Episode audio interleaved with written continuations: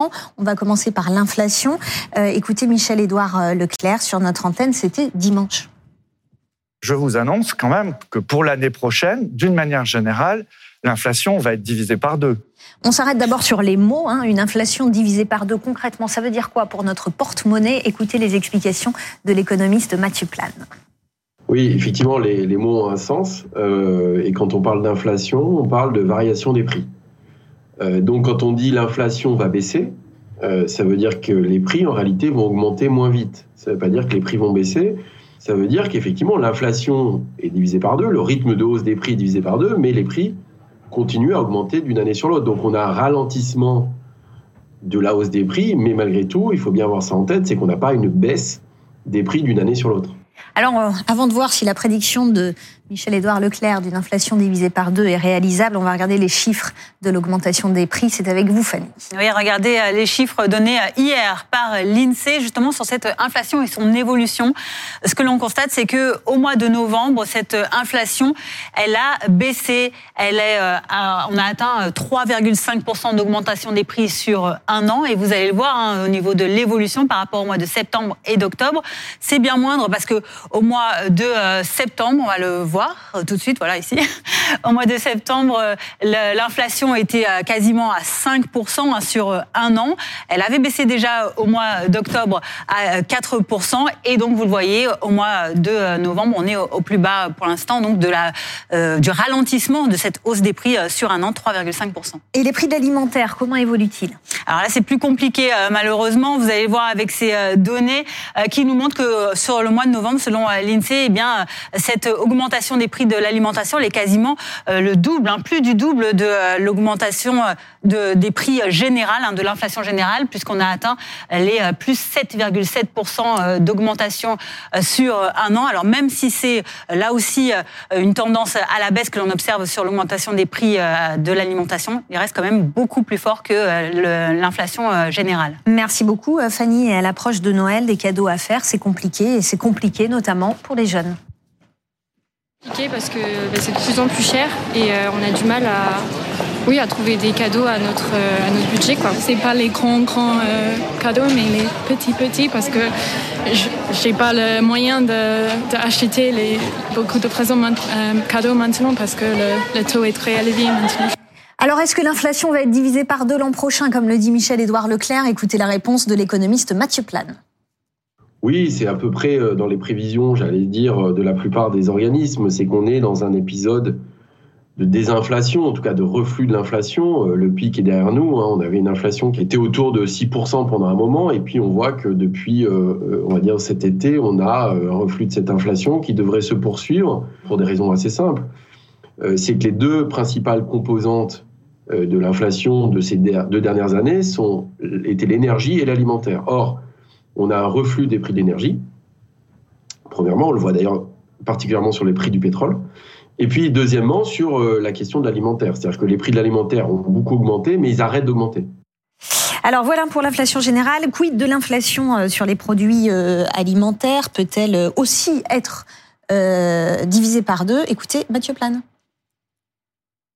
Peut se décliner, ça va être même beaucoup plus marqué sur l'alimentaire euh, où euh, l'énergie c'était déjà le cas sur 2023. Euh, l'alimentaire, il faut savoir que les prix de l'alimentaire depuis deux ans ont augmenté de plus de 20% et sur la seule année 2023 on est à plus de 10% bien sûr de hausse des, des prix de l'alimentaire. Donc là on devrait avoir une hausse mais assez modérée sur 2024. Donc on va avoir une division de l'inflation par 4 ou 5 certainement. Euh, pour 2024 euh, sur l'alimentaire, mais ça ne veut pas dire pour autant que les prix de l'alimentaire vont refluer de 20%. C'est-à-dire qu'on ne va pas retrouver les niveaux des prix de l'alimentaire en crise, mais le fait qu'ils arrêtent d'augmenter, forcément, euh, limite la hausse de l'inflation pour 2024.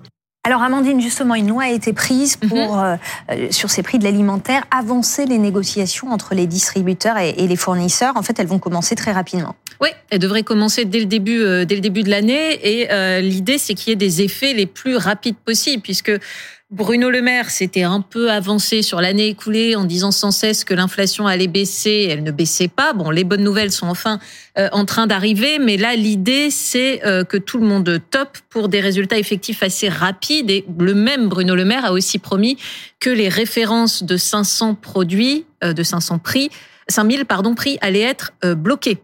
Donc voilà, autant de, raisons d'espérer pour les consommateurs en ce début d'année. Comment les Français justement vivent-ils ça? Quel est leur état d'esprit face à l'inflation? Écoutez, Laurent Landel, président de Bonial, il a sondé l'opinion avec l'Institut Opinionway. Malheureusement, euh, les Français, ils sont euh, globalement pas très optimistes. Hein, euh, quand vous leur posez la question de est-ce que leur pouvoir d'achat va se dégrader en 2024 par rapport à 2023, vous en avez 65% qui vous disent oui, il va se dégrader. Alors, dans cette mauvaise nouvelle, il faut quand même voir une bonne nouvelle par rapport à la, à la période précédente, donc euh, décembre 2022, où on avait posé la même question. Euh, on est à 15 points de moins. Hein. On était à 80% euh, l'année dernière. Donc voilà, un sentiment très négatif, des, on va dire, des, des prévisions qui sont franchement pas optimistes, mais ça s'arrange. Et face à l'augmentation des prix, les Français continuent de s'adapter à faire des arbitrages, par exemple acheter de la seconde main, mais pas que. 81% des Français ont l'intention de faire évoluer leur comportement d'achat. C'est en croissance de 2 points par rapport à, la même question posée en août, hein, donc ça progresse assez vite. Bah, D'abord, euh, grand champion euh, de ce classement, l'attention portée au prix. Les Français vont être beaucoup plus attentifs au prix, ils sont 39% à le faire. Ils vont aussi rechercher davantage de promotion. Euh, et puis malheureusement, il y a des stratégies beaucoup plus radicales. Euh, vous avez euh, malheureusement 20% des Français qui, vont, qui vous disent qu'ils vont acheter moins de produits euh, frais, hein, de viande et de poisson notamment. Alors c'est pas 20%, c'est 18%. Ça c'est franchement euh, pas une bonne nouvelle. Et ce qui en plus malheureusement euh, sont souvent des, des, produits qui sont bons pour la santé. Une question de Nordine, Nordine qui nous demande reviendrons-nous un jour au prix d'avant inflation, au prix d'avant crise Eh bien la réponse de Mathieu Plane. non, non, non, clairement non, euh, pour plusieurs raisons. Hein. La première, c'est que même si on a euh, des reflux, y compris sur les prix de l'énergie, on ne retrouve pas les niveaux d'avant-crise, hein, donc euh, avant la crise énergétique. Et puis, euh, deuxièmement, on a un effet de diffusion de l'inflation à l'ensemble des composantes de l'économie, et notamment les salaires aussi ont réagi quand même à l'inflation. Les salaires sur deux ans ont augmenté en moyenne de l'ordre de 8%. Les loyers aussi, les revenus, l'ensemble des revenus et les loyers notamment, ont augmenté.